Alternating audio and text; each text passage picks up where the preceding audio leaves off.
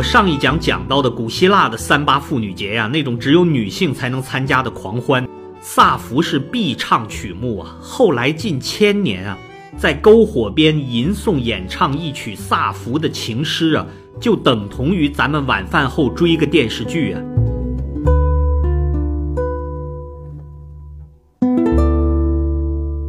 这些风俗在中世纪遭遇了漫长的文字狱，很多古希腊、古罗马的传统要么被损毁，要么被边缘化。别小瞧了文字狱的力量，强权一点儿都不笨呢。我们可以有一个跨文化的横向比较：乾隆让人编撰《四库全书》，多么伟大浩瀚的文化工程啊！咱还不赶快把私下收藏的好东西交给皇上，刊行天下啊！交出去，交出去，你就上当了。这正是浩劫的开始啊！那里面有对原始文本的损毁、篡改、伪造，到了令人发指的地步。我说到这儿，倒是非常佩服那些看着很柔弱的江南文人，他们冒着生命危险从蛮族手里拯救文脉，可敬啊！萨福的生平和作品面临的也是同样的命运，又要感谢中世纪的天主教教会。有预谋、有组织的收集萨福的作品，一并销毁。别忘了，诗歌作品可是散落于民间的，还有口头相传的。你们可以想象这个工程有多浩大呀！后来的伊斯兰教也补刀啊，萨福的诗歌作品整整九卷，当初还保存在埃及的亚历山大图书馆、拜占庭的后宫，历经千年的焚烧毁灭。到了上个世纪初，就是一百年前啊，还剩多少呢？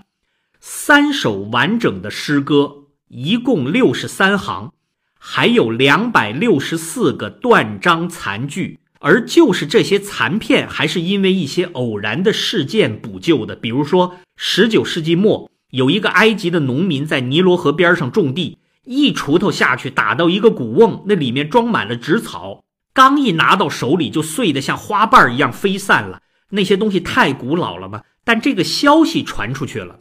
一八九八年，两个牛津大学的学者千里迢迢找去了，掘地三尺啊，找到不少的缩草纸，装在饼干桶里带回英国，是一块一块的拼呢。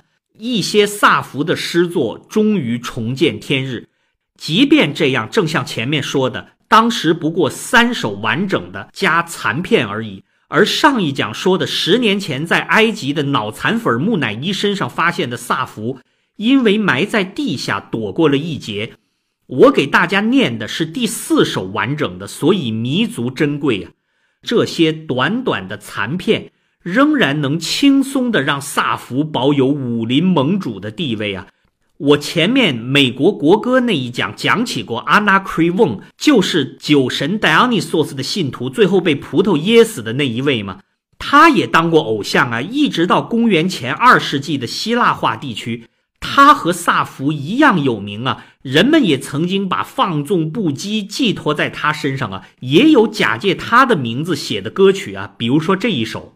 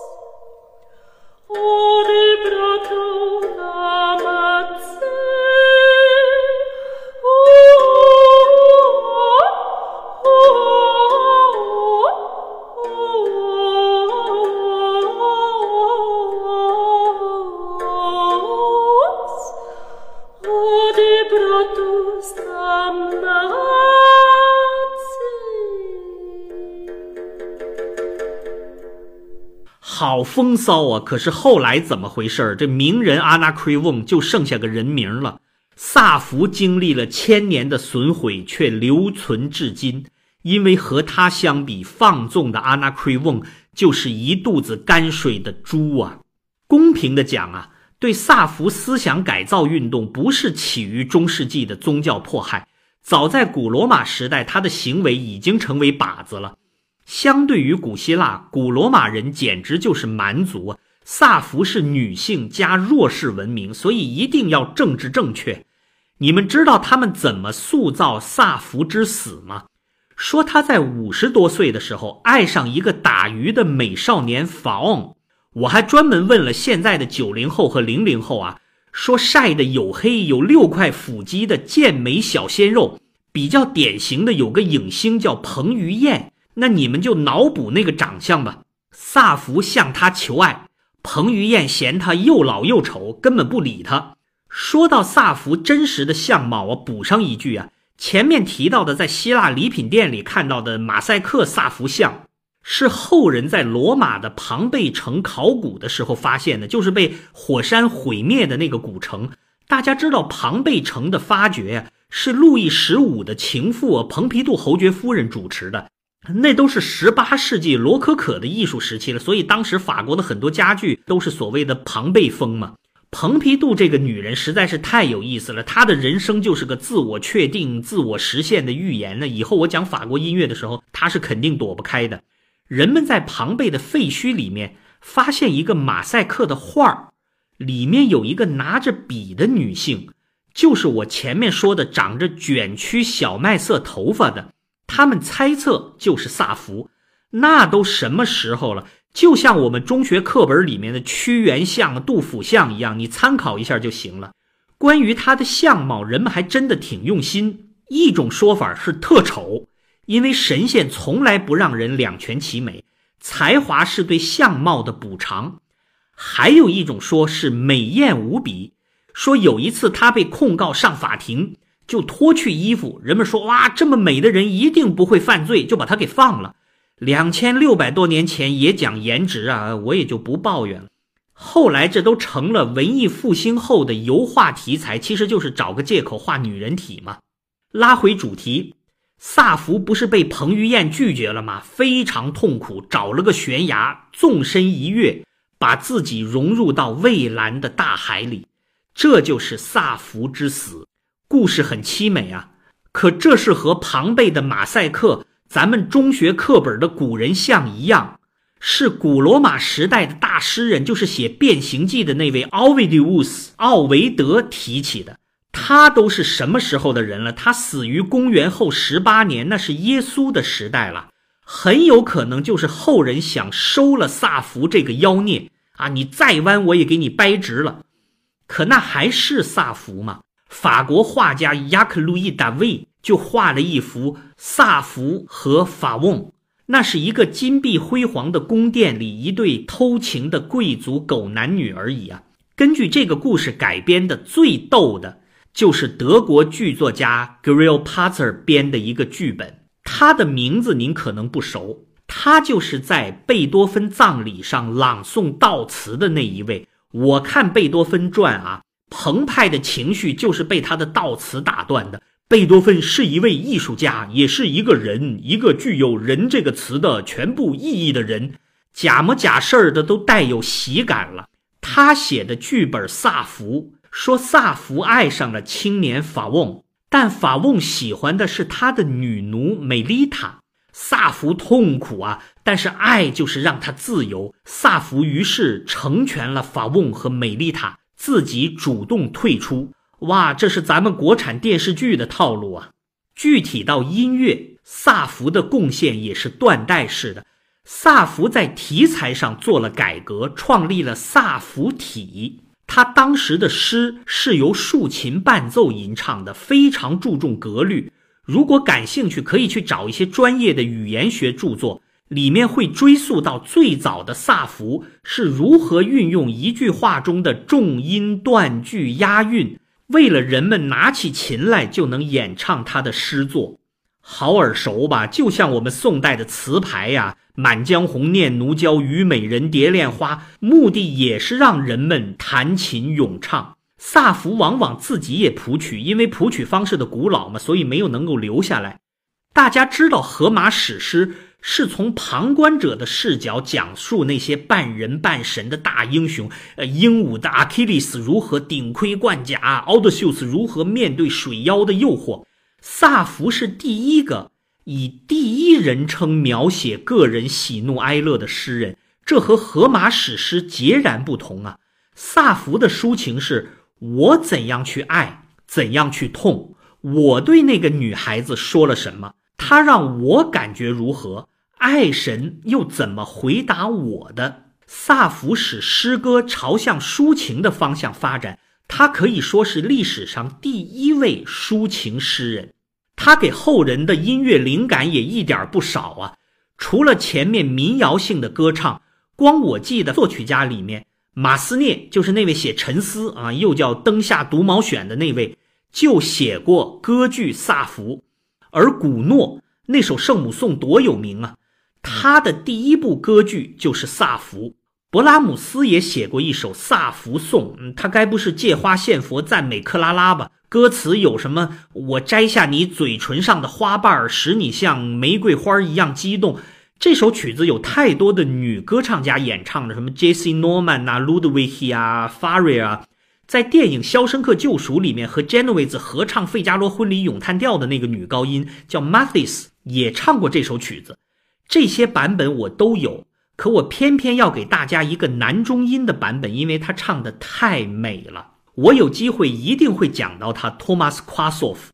呃，说他是侏儒不敬啊，就是过分矮小的残疾歌唱家吧。你说 Fisher Disco 演唱的舒伯特歌曲集那么有名，可我怎么听都不能入戏，一直到听到夸索夫的演唱，才明白了其中的美感。这是他唱的勃拉姆斯的《萨福颂》。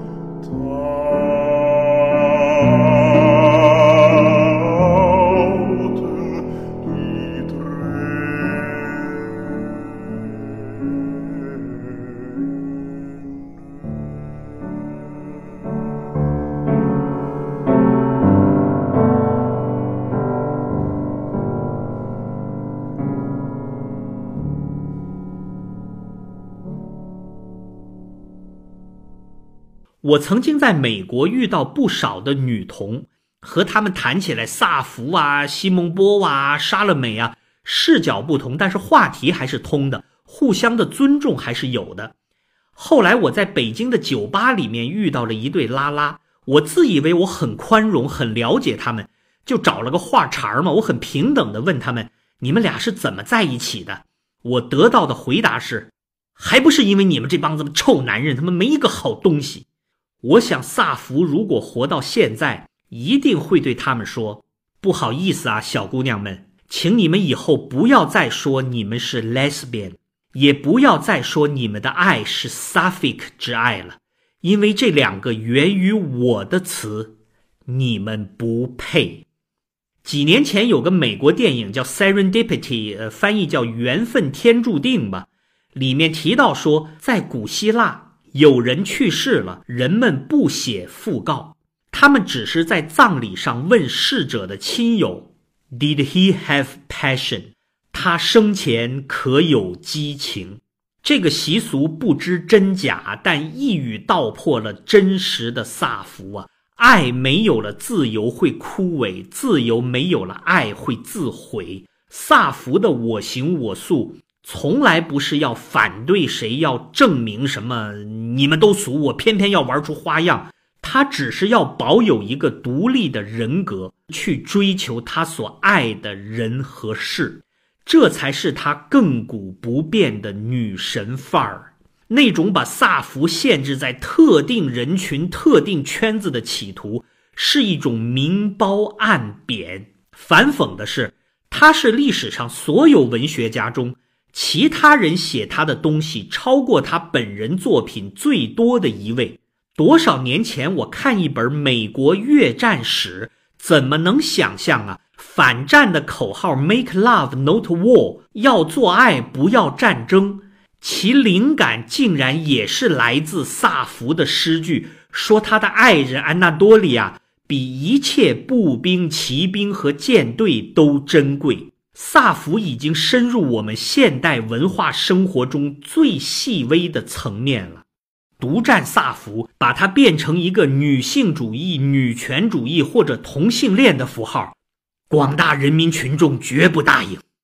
我很高兴能用这三期给女同胞们祝贺节日，而这一切都缘起于圣托里尼旅行中听到的音乐，让我邂逅两千六百年前的缪斯。赏戏放上法国作曲家古诺歌剧《萨福》里面我不朽的里拉琴，歌者是捷克的女中音 Kozina。这是萨福在向这个世界告别。其实他怎么能离去呢？萨福的时代才刚刚开始啊！